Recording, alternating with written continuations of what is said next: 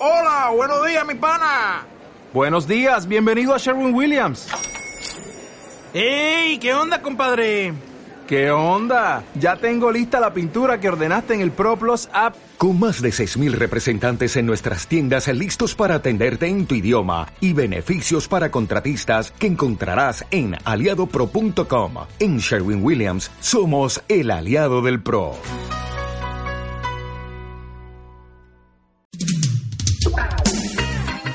Radio Creación de Vilcún presenta su espacio Conversando con la Biblia, un espacio de estudio y reflexión. Conducen César Parra y Titín Salas. Bienvenidos. Estimados auditores, ¿cómo están? Buenas noches. Otro día más para compartir eh, temas tan apasionados como son temas bíblicos. Como todos los viernes, estamos siempre junto a usted. Pero yo no me encuentro solo, estoy hasta ahora con nuestro buen amigo, colega y vecino César Parra Lobos. ¿Cómo estás César? Hola Titín, un gusto saludarte y saludar a todos los auditores de Radio Creación de Vilcún. Un día más aquí reunido en torno a lo que nos apasiona, a lo que nos gusta, como siempre lo decimos, que es la palabra del Señor. Exactamente, conversando con la Biblia, este espacio que une a todos los credos porque no es una religión lo que estamos haciendo acá, no es un dogma directamente hecho para una determinada eh, denominación. denominación Exactamente. Así que esto es solamente una enseñanza para todos, para nosotros también. Eh, fíjate que algo, algo importante, César, a lo mejor hay muchas personas que creen eh, que nosotros sabemos toda la verdad de la Biblia y, no es así. No, no, no, muy difícil eso. O sea, no creo que haya alguien en este mundo que pueda decir yo sé toda la verdad de la Biblia.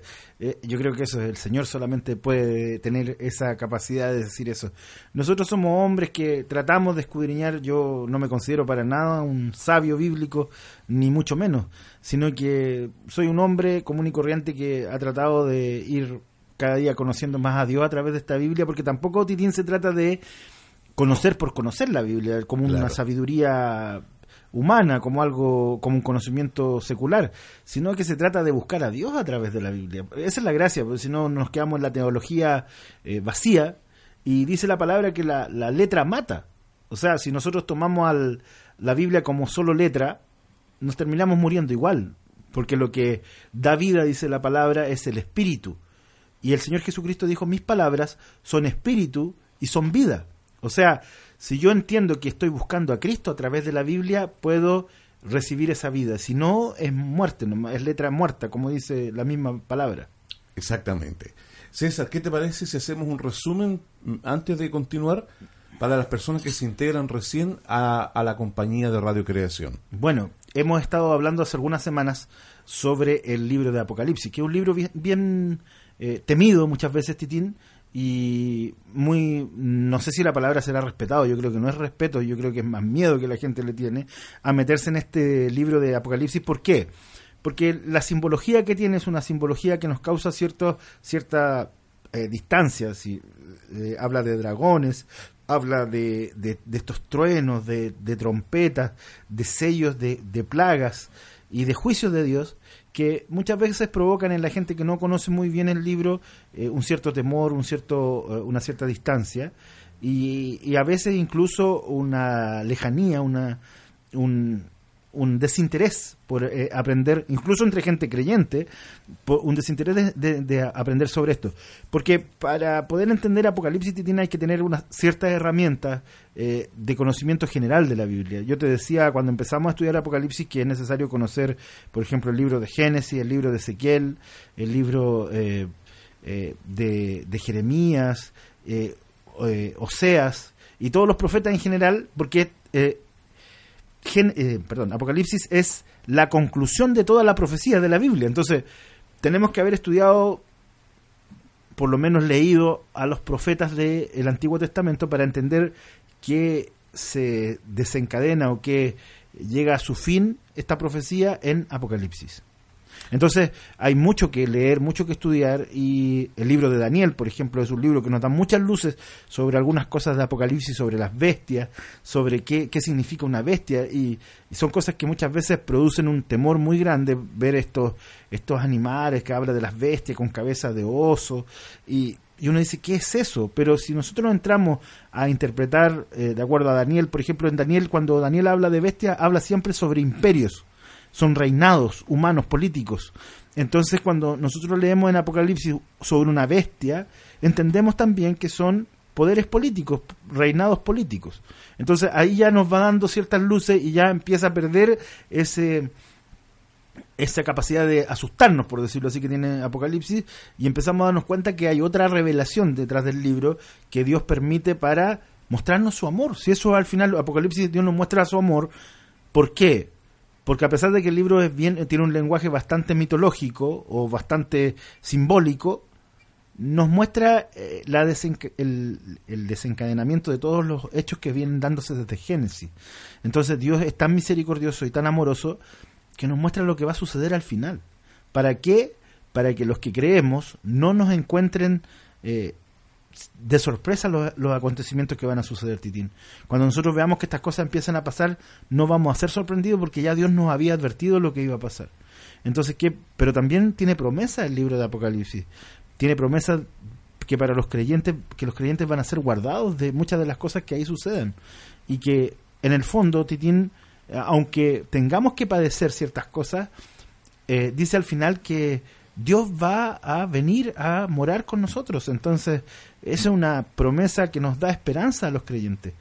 Entonces, no es tan eh, tétrico, por decirlo así, el libro de Apocalipsis como muchas veces lo han querido pintar. Exactamente. Dos cosas también de que agregar. Usted no tiene que permanecer eh, siempre en una congregación para aprender a estudiar la Biblia. Eh, dejar en claro eso. Si usted pertenece a alguna, fantástico. ¿ya? Pero si no pertenece a alguna y quiere estudiar la Biblia, eh, alléguese siempre a una persona que sepa, porque también lo, lo comentábamos con César mucho tiempo atrás, eh, gente charlatán, por decirle un nombre, hay, hay mucha en todas partes. ¿Mm? Claro. Así que eh, siempre cuando usted quiera estudiar, primero por el principio. Claro. Por el comienzo. Ahora, ahora Titín también, eh, eso también tiene un, algunos bemoles, porque, por ejemplo, si yo quiero aprender seriamente de la palabra, eh, lo bueno es buscar una institución que a mí me asegure eh, que hay seriedad detrás de ella. O sea, donde hay pastores preparados, donde hay pastores que tienen estudios, o donde hay gente que tiene estudios suficientes como para guiarme, porque como dice la misma palabra, que en los, en los tiempos finales se van a amontonar, dice, maestros, dice, conforme a su propia concupiscencia o a sus propios deseos. ¿Por qué? Porque algunos van a querer hacer eh, negocio con la fe, y hoy lo vemos mucho, sobre todo en iglesias que aparecen en el último tiempo, pero hay iglesias más tradicionales, más antiguas, que nos aseguran que detrás de estas iglesias hay un, una seriedad, que nos permita estudiar la palabra con tranquilidad. Exactamente. Bueno, eh, hoy nos eh, corresponde el capítulo número 10 del Apocalipsis eh, para estudiar y para comenzar vamos a, hacer lectura, ¿ya? Del versículo 1. Del versículo 1, ¿ya? para que César nos, nos, vaya interpretando más o menos de lo que significa. Y esto tiene que ver con el ángel con el librito. Así se llama, eh, bueno, es el título que la Reina Valera le da a este capítulo, El ángel con el librito. Muy bien, así que, y dice textual, vi descender del cielo a otro ángel fuerte, envuelto en una nube, con el arco iris sobre su cabeza, y su rostro era como el sol, y sus pies como columnas de fuego.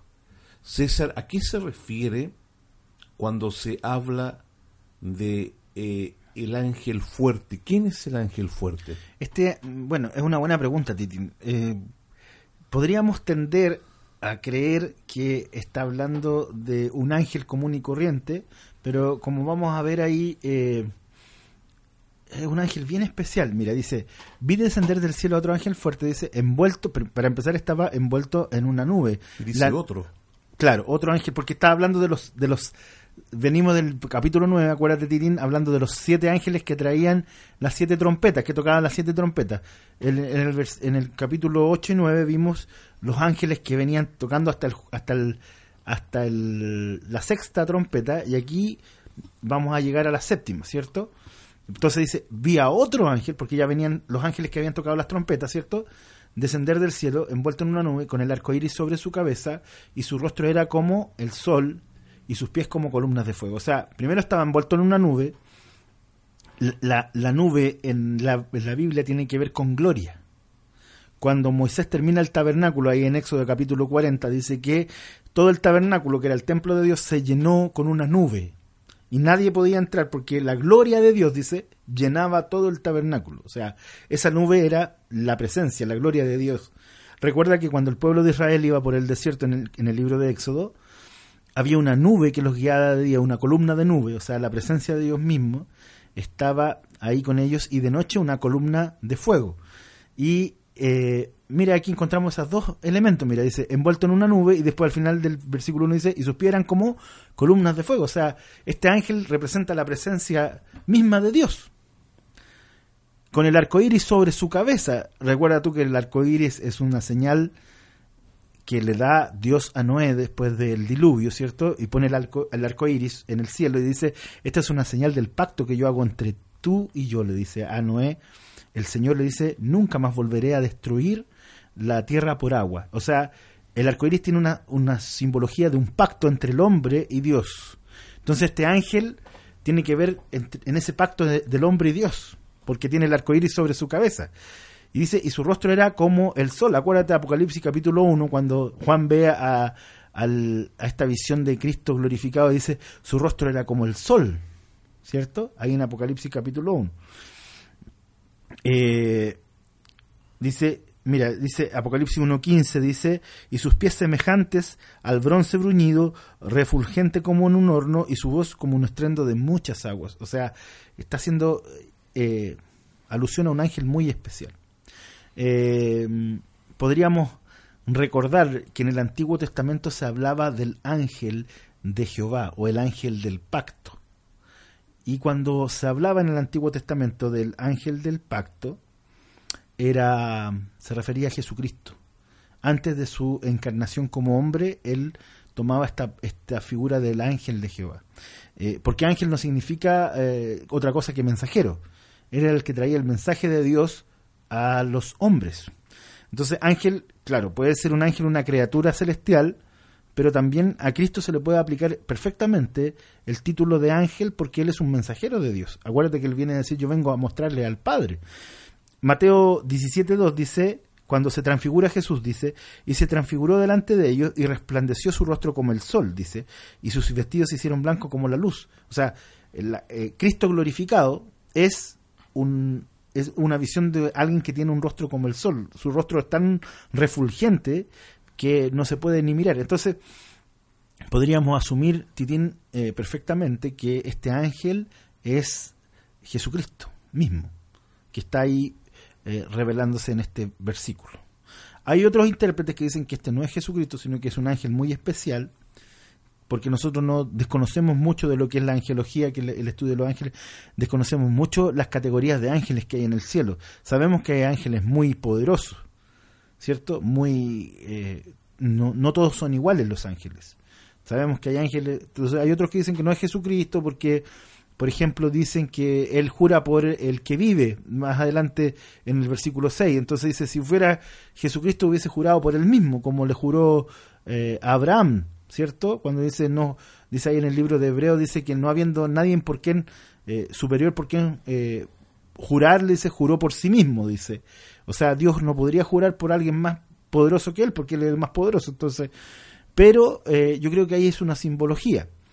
Entonces, yo personalmente pienso que sí es el Señor Jesucristo este que aparece aquí, este ángel especial, este ángel fuerte, envuelto en una nube, por, la, por las características que da ahí el, el, capítulo 10. Y, y, seguimos con la eh, con el versículo 2, Titín, ¿lo, ¿lo, quieres leer tú, por sí, favor? Ok. El versículo dice, eh, tenía en su mano un librito abierto y puso su pie derecho sobre el mar y el izquierdo sobre la tierra. Exacto. ¿Mm? Eh, en cuanto a esto, eh, ¿qué es el librito que habla tanto? En este versículo. Bueno, ya nos habíamos encontrado antes con el librito, ¿cierto? Eh, lo habíamos visto aquí y dijimos que el librito representaba a la palabra de Dios, el Evangelio, ¿cierto? Este librito eh, quiere decir el, todo la, el testamento de Dios para la, la humanidad, todo lo que Dios dejó escrito, está reflejado en este librito. Acuérdate, es, es como el, el rollo que, que no se podía... mm, que no se- nadie podía abrir ahí en el capítulo 7, ¿te acuerdas? Que se no se encontró nadie, dice que, que fuera digno, dice, de en el capítulo 7 de, mm, de, mm, de, abrir el sello, ¿cierto? Y eh, entonces eh, viene el, el Cordero de Dios y abre este sello, desata este sello y queda abierto. Y aquí vemos que el librito está abierto, tenía en su mano un librito abierto, o sea, ya está desatado el sello, ¿cierto?, de este libro o de este rollo. Y dice, eh, pone, su pie derecho sobre el mar y el izquierdo sobre la tierra, representando el dominio que Dios tiene sobre todo, sobre el mar y sobre la tierra, ¿cierto? Eh, Dios dice que Él es dueño de todo lo que hay en el mar, de las criaturas marinas y también eh, en la tierra. O sea, este libro le transfiere de nuevo el dominio de la tierra a Jesucristo. Pero que- este librito no se refiere a la Biblia, ¿verdad? O sea, eh, en parte es la Biblia, pero es más que la Biblia, por decirlo así. Es toda la revelación de Cristo. Todo, todo, el, el misterio. Porque ahí lo vamos a leer un poquito más abajo. Es el misterio de Dios, completo. Vamos a seguir más adelante y lo vamos a ver, Titín. Ok. Eh, sigamos con los versículos, entonces. Versículo 3. Versículo 3. Y clamó a gran voz, como ruge un león. Y cuando hubo clamado, siete truenos emitieron sus voces. Y Y, y fíjate de que en cuanto a eso mismo, eh, ¿qué son los siete, truenos. los siete truenos? Estos siete truenos, Titín, son. eh, es la voz de Dios. O sea, aquí se refiere porque dice.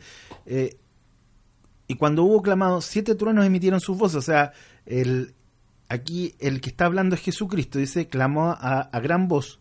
Y aquí seguimos viendo lo que te digo yo, que eh, ahí Apocalipsis 1.15 dice que era- su voz como estruendo de muchas aguas. Y aquí dice, como ruge un león. Recuérdate que Jesu- Jesucristo, uno de los títulos que Jesucristo tiene, es el león de la tribu de Judá. Porque él era el rey, león es el, león es el rey, entonces, y él venía de la tribu de Judá. Entonces uno de los títulos que tiene Jesucristo en la escritura es el león de la tribu de Judá. Y ahí dice, como ruge un león, y cuando hubo clamado, dice, siete truenos emitieron sus voces. Y aquí eh, tiene que ver, Titín, los truenos estos con eh, la palabra del Señor. Es la voz de Dios que habla de, de los truenos. O sea, su, su voz es tan fuerte, por decirlo así, que trae eh, una como una revelación que es que no deja indiferente a nadie. Cuando tú escuchas un trueno, es un, sonido tan poderoso que no deja indiferente a nadie, Titín. Entonces, la voz de Dios, por eso se eh, eh, asemeja a estos truenos y también está en un lenguaje bastante eh, judío, por decirlo así. Los judíos entendían muy bien lo que significaba el, el trueno, ¿ya? Ellos em, tenían muy claro que la- el- se manifestaba em, el, la voz de Dios como siete eh, truenos. ¿Por qué? Porque el número siete siempre fue asociado a la perfección y eh, en muchos de los profetas habla sobre la, la voz de Dios manifestada en siete distintas formas. Entonces, cuando ellos escuchan, eh, la- la- los que tienen alguna eh, enseñanza en el judaísmo, hablan de los siete truenos, ellos entienden muy bien que está hablando sobre la voz de Dios. Correcto. Seguimos avanzando, conversando con la Biblia. En el día de hoy, el ángel con el librito. ¿Ya? Eh, y vamos a, ir al siguiente versículo, versículo número 4. cuando los siete truenos hubieron emitido sus voces, yo iba a escribir, pero oí una voz del cielo que me decía, sella las cosas que los siete truenos han dicho y no las escribas. La pregunta, César, eh, ¿por qué no se permite escribir que son siete truenos? Lo que dicen estos siete truenos, eh, porque aquí hay un misterio oculto. eh, dice, mira, es raro porque toda la, Biblia, o sea, perdón, todo el libro de Apocalipsis habla sobre una revelación. De hecho, el nombre Apocalipsis quiere decir revelación, o sea, todo está revelado, todo está abierto. Ahí en el último capítulo de Apocalipsis, Dios le dice a Juan, no selles las palabras de la profecía de este libro, porque estas cosas se van a cumplir pronto, le dice. Pero aquí en este versículo le dice, no escribas y sella estas palabras. ¿Por qué? Y, y mucho se ha eh, hecho eh, suposición sobre estos siete truenos, o sobre lo que la voz de estos siete truenos, mejor dicho, lo que Dios dice a través de estos siete truenos, pero no deja de ser especulación, Titín. Por ejemplo, han dicho que se refiere a los siete países que adoptaron la reforma protestante, otro dice que son eh, otras cosas eh, eh, humanas, ¿cierto? Pero eh, de, dentro de la historia humana, otros acontecimientos que marcan estos siete truenos, pero aquí dice claramente que está sellado, pues dice, sella, le dice él, las cosas que los siete truenos han dicho y no las escribe. O sea, Dios dice, esto no, es no, no va a ser revelado a la humanidad. Entonces, no sacamos nada con especular y con suponer cuando Dios ha dicho que esto está sellado. Ahora, ¿por qué está sellado? No lo sé, Titín. Yo puedo suponer, pero no lo voy a saber nunca con certeza hasta que se consume este misterio, como dice más abajo. Este, este, este sello, digamos, que, que no permite saber lo que, la, lo que dijeron los siete truenos, yo puedo hacer una suposición que puede ser la fecha exacta cuando van a suceder estas cosas. Acuérdate que esto está hablando de la segunda venida de Cristo. La séptima trompeta coincide con la segunda venida de Cristo. Entonces, tal vez él escuchó Juan ahí en el cielo. Estoy haciendo una suposición, mi, mi, querido auditor y auditora. No, no diga, el hermano dijo que era esto. No, no, yo estoy suponiendo lo que puede ser. Y decir, eh, por una mera interés eh, cognitivo nomás, eh, puede ser la fecha exacta de la venida de Cristo porque eh, acuérdate cuando el Señor le preguntan a sus discípulos, le dicen, ¿y cuándo será la fecha, la, la, la, el tiempo de todas estas cosas? Y él le dice, solo el Padre está, esto está en la sola potestad del Padre, o sea, solo el Dios Padre sabe cuándo va a venir Cristo por segunda vez. Entonces, eh, tal vez eso es lo que él escuchó, la fecha de la segunda venida de Cristo, el tiempo de la segunda venida, y Dios le dijo, no lo escribas porque esto no es para conocimiento de la humanidad. ¿Y por qué, Titín? ¿Por qué a, a Cristo le interesa tanto o, no le interesa que nosotros sepamos con certeza cuándo es el tiempo de su segunda venida? ¿O a Dios no le interesa que se sepa con certeza? Porque, como lo dice él mismo, dice, si eh, el padre de familia supiera cuando viene el ladrón, dice, estaría velando, ¿cierto? O sea, si a ti te dicen, eh, ¿sabe que mañana en la tarde, en la noche, van a venir a robar su casa? Tú lo estás esperando al tipo con un palo grande, así, para, para agarrarlo a palo cuando entre a esta casa, el ladrón. Entonces, ¿qué pasaría si nosotros supiéramos cuándo viene Cristo? Haríamos la de Kiko y Caco, haríamos nuestra vida y justo una semana antes de que venga Jesús nos volvemos todos a, a la iglesia y a orar y a arrepentirnos y a hacer todo lo que se supone que tiene que hacer una persona que es creyente, ¿cierto? Pero la gracia está en que como nosotros no sabemos la fecha, dice que la venida del Hijo del Hombre, dice el Señor, es como un mayordomo fiel, dice, que no sabiendo a la hora que viene su Señor, está velando. O sea, la gracia de no saber cuándo viene Cristo es que nosotros estemos velando, estemos esperándole.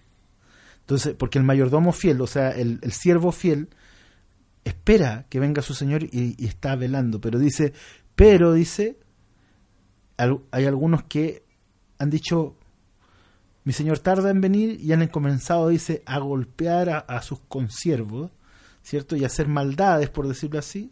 Porque como Cristo viene diciendo dos mil años que va a volver y no ha vuelto, entonces hagamos nuestra vida, hagamos lo que queremos y no importa.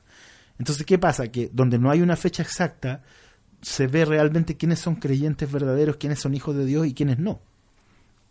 Si no, sería muy difícil apartarlo, ¿cierto? Bueno, como tú dijiste, es una especulación. ¿Ya? Eh, vamos a tener que esperar a que llegue el Señor para saberlo. Sí, claro, exactamente. exactamente. Sigamos revisando versículo 5 ahora. Sí. Nos corresponde. Entonces, y el ángel que vi en pie sobre el mar y sobre la tierra levantó su mano al cielo. Sigue, sigue nomás, Titina, hasta el 7, ¿Sí? por favor. Y juró por el que vive por los siglos de los siglos, que creó el cielo y las cosas que están en él, y la tierra y las cosas que están en ella, y el mar y las cosas que están en él, que el tiempo no sería más. Ya, ahí nos vamos a detener. Mira, este ángel que está con el librito en la mano, ¿cierto?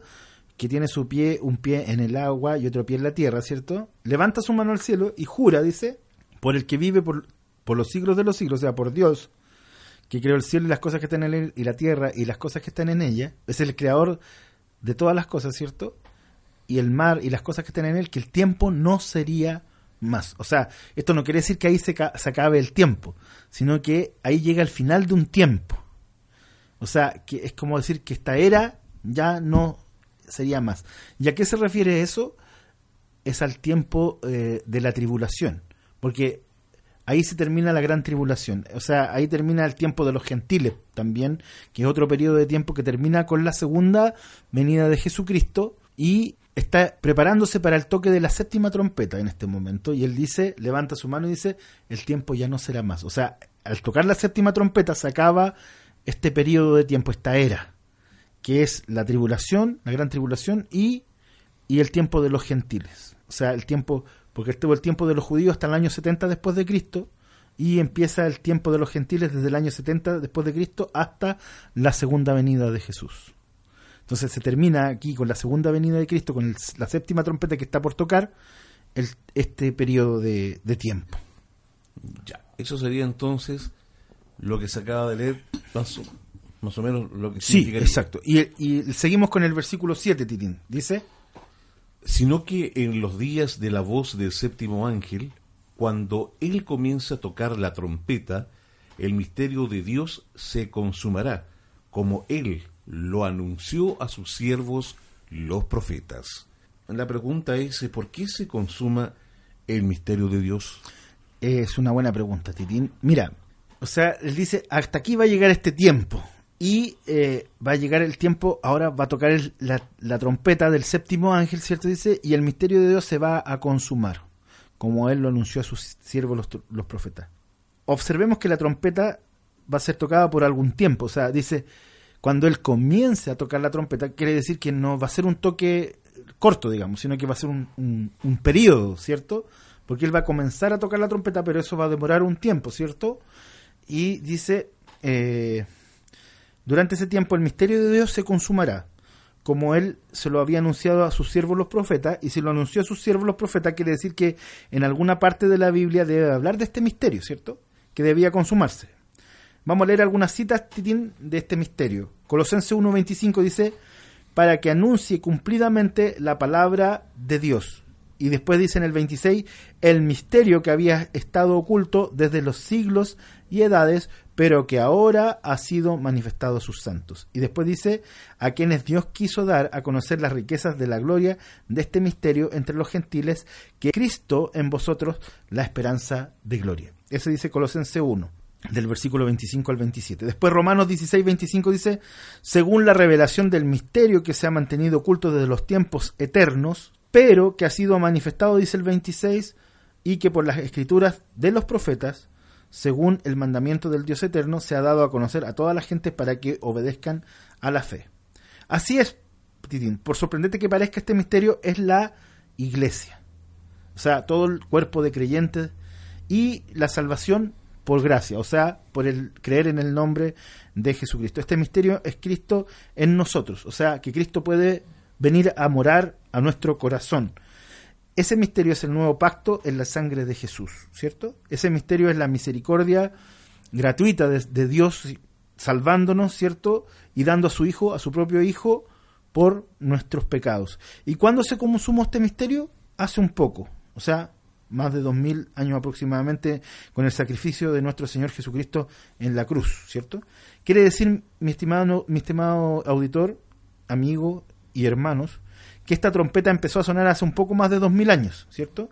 Y nosotros aquí en este tiempo, pensando que esta trompeta sonaría en el futuro, esta trompeta ya empezó a sonar hace bastante rato, pero va a terminar de sonar cuando Cristo venga por segunda vez. Y seguimos con el versículo 8. La voz que oí del cielo habló otra vez conmigo y dijo, ve y toma el librito que está abierto en la mano del ángel que está en pie sobre el mar y sobre la tierra. Sigue, y el- el- eh, hasta el- leamos hasta el final, Titín. Y fui al ángel diciéndole que me eh, diese el librito, y él me dijo, toma y cómelo, y te amargará el vientre, pero en tu boca será dulce como la miel. Entonces tomé el librito de la mano del ángel, y lo comí, y era dulce en mi boca como la miel.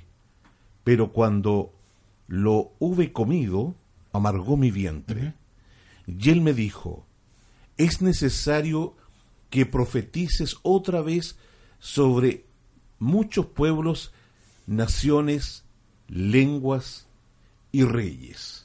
Ahora, ¿por qué se come el librito? ¿Por qué es dulce y amargo? Ajá. Es una buena, es buena pregunta. Vamos a ver de qué se trata. Bueno, ya dijimos lo que era el librito, ¿cierto?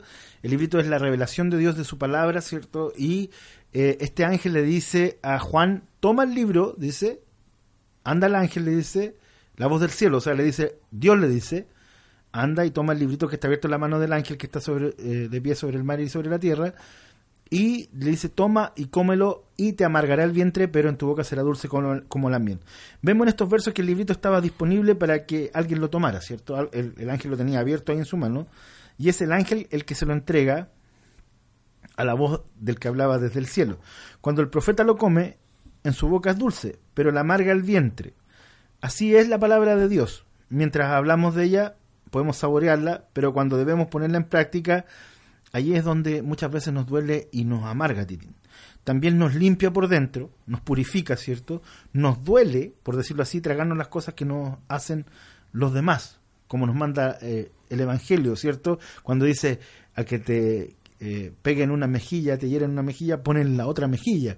Al que tome tu abrigo, dale también tu capa, dice. Y eso para nosotros humanamente es amargo, porque el Evangelio es difícil, de porque va contra nuestra naturaleza pecaminosa, Titín. Y después dice, cuando la palabra dice, dice que más bien debemos sufrir el agravio y esperar en Dios, ¿cierto? La palabra del Señor es como un purgante, por decirlo de alguna manera, Titín. Cuando entra en nosotros nos limpia de todo aquello que no nos deja eh, nutrirnos y estar en, en una buena salud espiritual. Y cuando el verso 10 dice que el profeta comió el libro y que la amargó en el vientre, quiere decirnos que la palabra del Señor debe estar en nuestro interior. Debemos hacerla nuestra, hacerla vida, para que siempre seamos limpios de toda impureza y de toda maldad.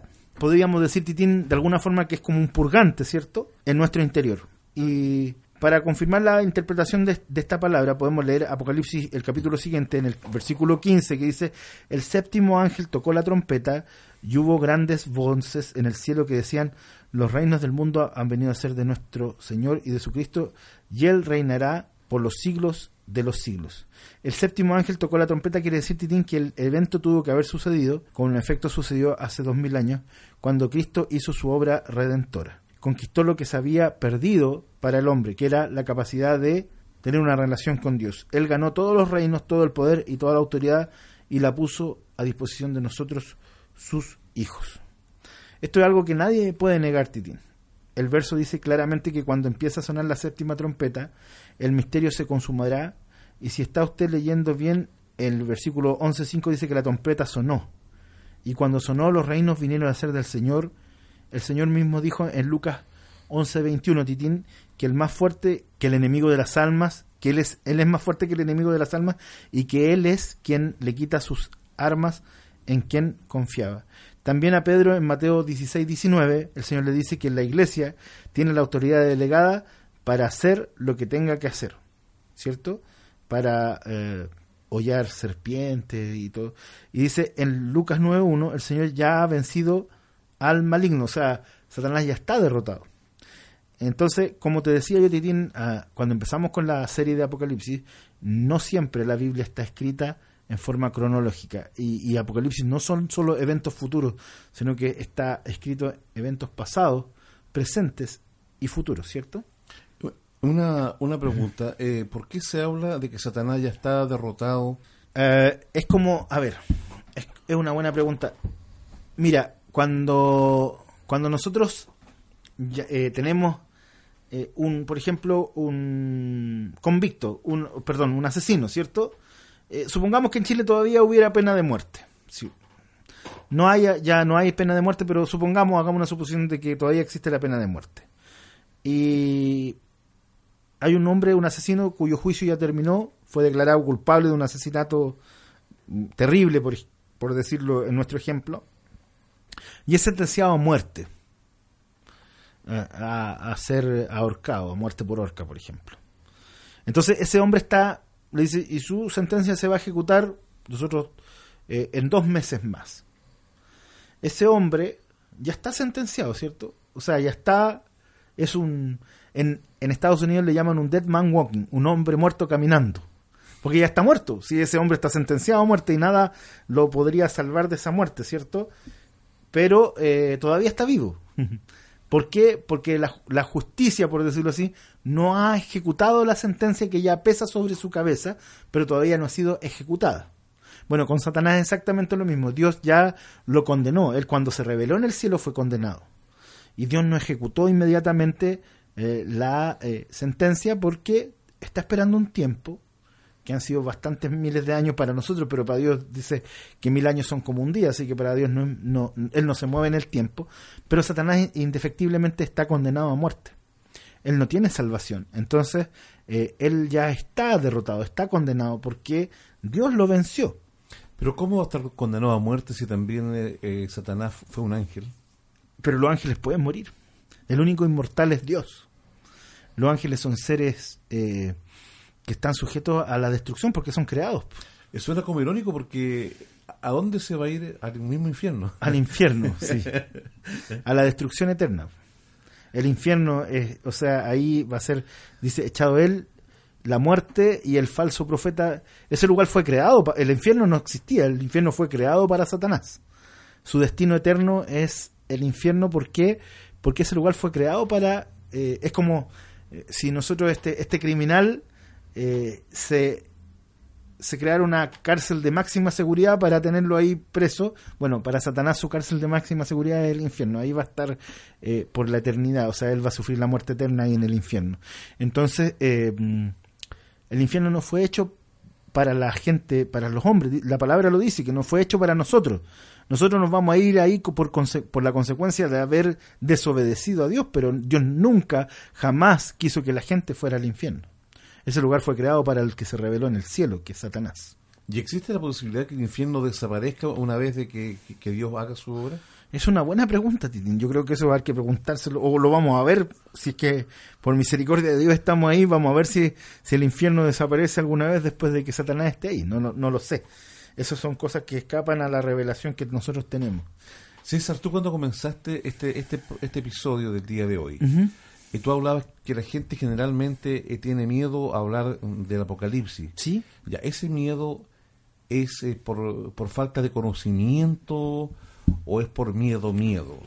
Yo creo que es falta de conocimiento. Nosotros en realidad no entendemos el libro de Apocalipsis porque nunca hemos empezado a...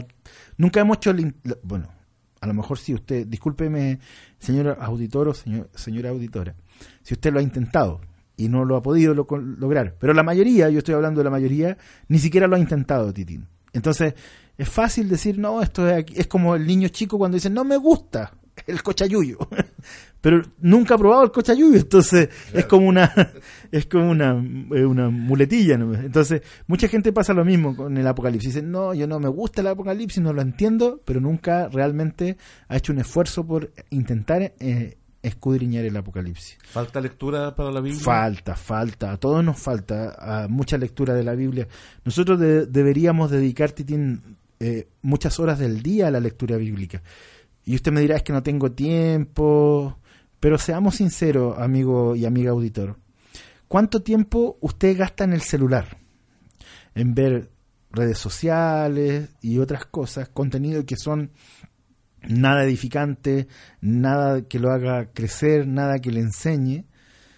Y sin embargo, no invertimos ni la mitad de ese tiempo en tomar la, palabra de Dios. Entonces, tiempo hay. Lo que pasa es que nosotros nos gusta justificarnos y nos gusta eh, inventar excusas que en realidad, si nosotros somos sinceros, no existen. Nosotros no tenemos excusa porque tiempo hay. ¿O será que no creemos en Dios? Puede ser que creamos, Titín, pero no temblamos delante de Dios, no, le tememos. ¿Te, te acuerdas que hablamos del temor a Dios? Entonces, eh, no le tememos a Dios, porque lo, lo estimamos como alguien que está por allá arriba, que no tiene eh, nada que ver con nosotros, o que es un Dios muy lejano, y no tenemos esa relación personal con Él. Porque si nosotros realmente amáramos a Dios, realmente amáramos a Dios, quisiéramos saber quién es Él. Si tú amas a una persona, quieres conocerla, quieres saber quién es, qué le gusta, qué no le gusta, ¿cierto? Y, tratar de eh, tener cada vez más comunión e intimidad con esa persona. Pero si tú, una persona te es indiferente, te da lo mismo saber quién es, quiénes son sus padres, eh, te da lo mismo no, no conocer a su familia. En cambio, tú, por ejemplo, cuando tú te enamoras y tienes una pareja, sea hombre o sea mujer, usted quiere, eh, se siente contento cuando esa persona le dice, te voy a llevar a conocer a mis padres, ¿cierto? Eh, ¿Se acuerda usted cuando estaba pololeando o si usted está pololeando todavía? Usted se debe haber sentido eh, muy contenta cuando la otra persona le dijo, te voy a llevar a conocer a mi familia. Porque eso quería decir que esa persona quería que usted se involucrara en su vida y él o ella también involucrarse en la suya. Y eso es muy hermoso entre dos personas que se aman. Bueno, con Dios pasa exactamente lo mismo. Si usted ama a Dios, tiene que tratar de involucrarse con Él, de conocerlo. Y la única forma, amigo uh, y amiga auditora, de, de conocer a Dios es a través de la palabra que Él nos dejó. Su palabra es lo único que nos revela a Dios y a Cristo. Entonces, eh, tómese el tiempo de leer, tómese el tiempo de escudriñar, de entrar aquí en, en Apocalipsis, que, que, es un libro que yo, yo reconozco que no es un libro fácil de digerir, es un libro bastante difícil, pero no imposible. Nadie dijo que conocer a Dios iba a ser fácil, nunca eh, en ninguna parte de la Biblia dice, sino que dice esforzados a, entrar por la puerta angosta, porque estrecha es la puerta y angosto el camino, dice, que lleva a la vida eterna. Son palabras del Señor Jesucristo, no mías. Entonces, si Él lo dijo es porque es verdad, es angosto el camino, estrecho, y la puerta es angostita, entonces usted tiene que pasar como de ladito, porque cuesta entrar. Pero no es, pero el, el tema es que lleva, dice, a la vida eterna. O sea, la recompensa de ese camino angosto está al final. Pero tú qué le puedes decir a aquellas personas que, por ejemplo, no van a una congregación, a ninguna, uh -huh. o quién sabe, por ejemplo, el mismo caso mío, a ver, para no poner ejemplo, ¿ya? Yeah. Yo soy católico, ¿sí? ¿Ya?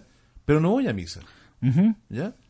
No voy y, y muchos se preguntan, ¿y por qué no vas a esta, esta, misa? Porque no me gusta la misa. Ya. Pero sí creo en Dios, sí, sí, ya, sí. ya creo en Jesucristo, -huh. estudio eh, la Biblia, es cierto, cuando tengo alguna duda te pregunto, César, sí, mira, ¿qué sí. significa esto? etcétera Exacto. ¿Ya? Eh, o sea, entonces, eh, yo no tendría la entrada, no sé, como es una pregunta que te hago, sí, sí, dime. no tendría yo la entrada hacia el paraíso porque no, no, no, porque no me congrego. No, no, no, no, no, ninguna forma. Lo que sí es necesario congregarse porque, o sea, más que congregarse en este sentido de lo que estamos hablando, es buscar a alguien que te pueda enseñar.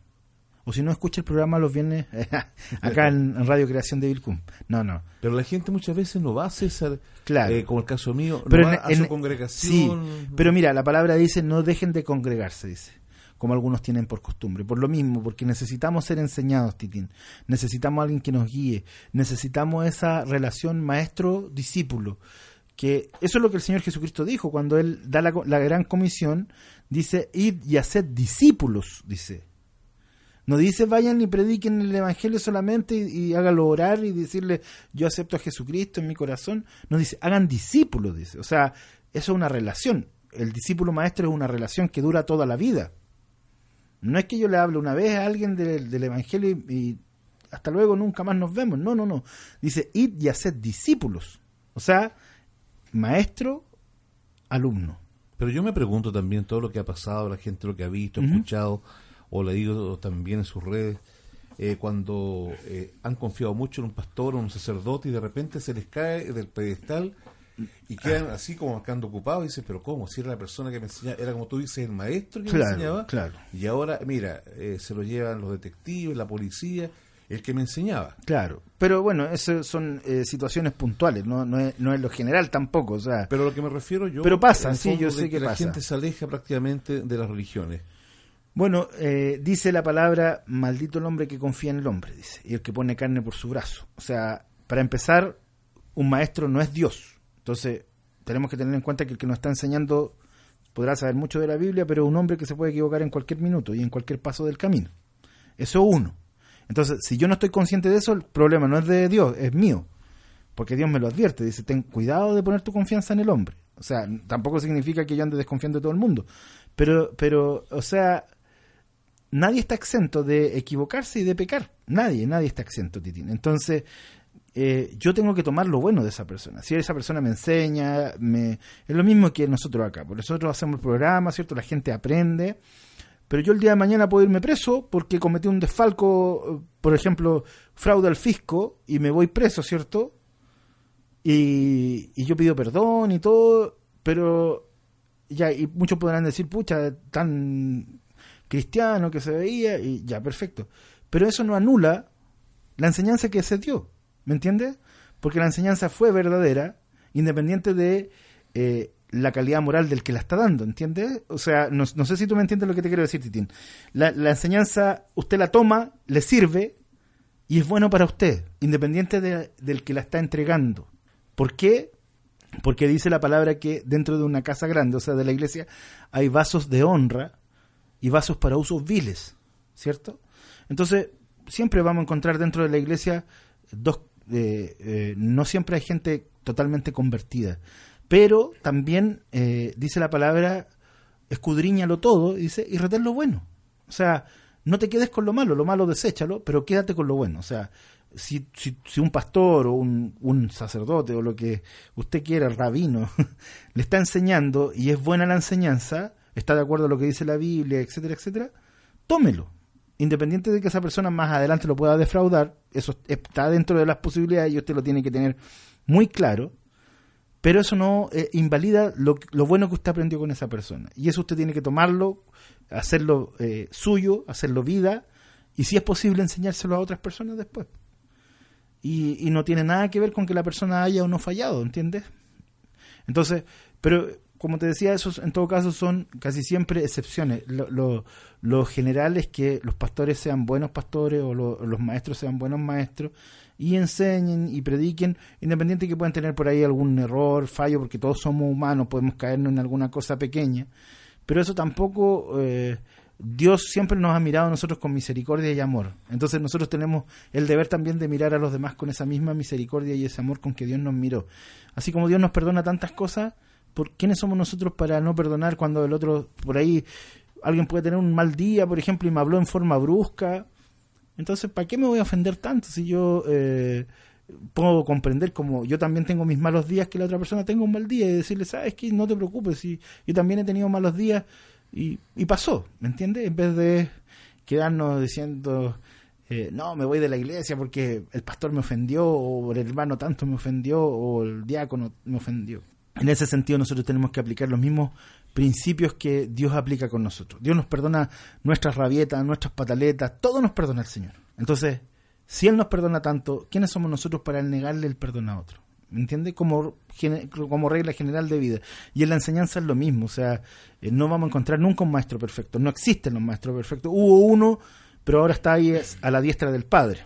Ya pasó por esta tierra hace muchos años atrás. Y eh, los demás somos todos falibles, somos todos eh, humanos, nos equivocamos, muchas veces cometemos errores. Eh, lo bueno sí es tener la humildad suficiente para cuando nos equivocamos pedir perdón y decir, sabes que yo me equivoqué porque no soy perfecto. Y, eso produce sanidad también. Entonces eh, nos quedamos con lo que lo bueno, digamos, nos retenemos lo bueno, como dice la palabra.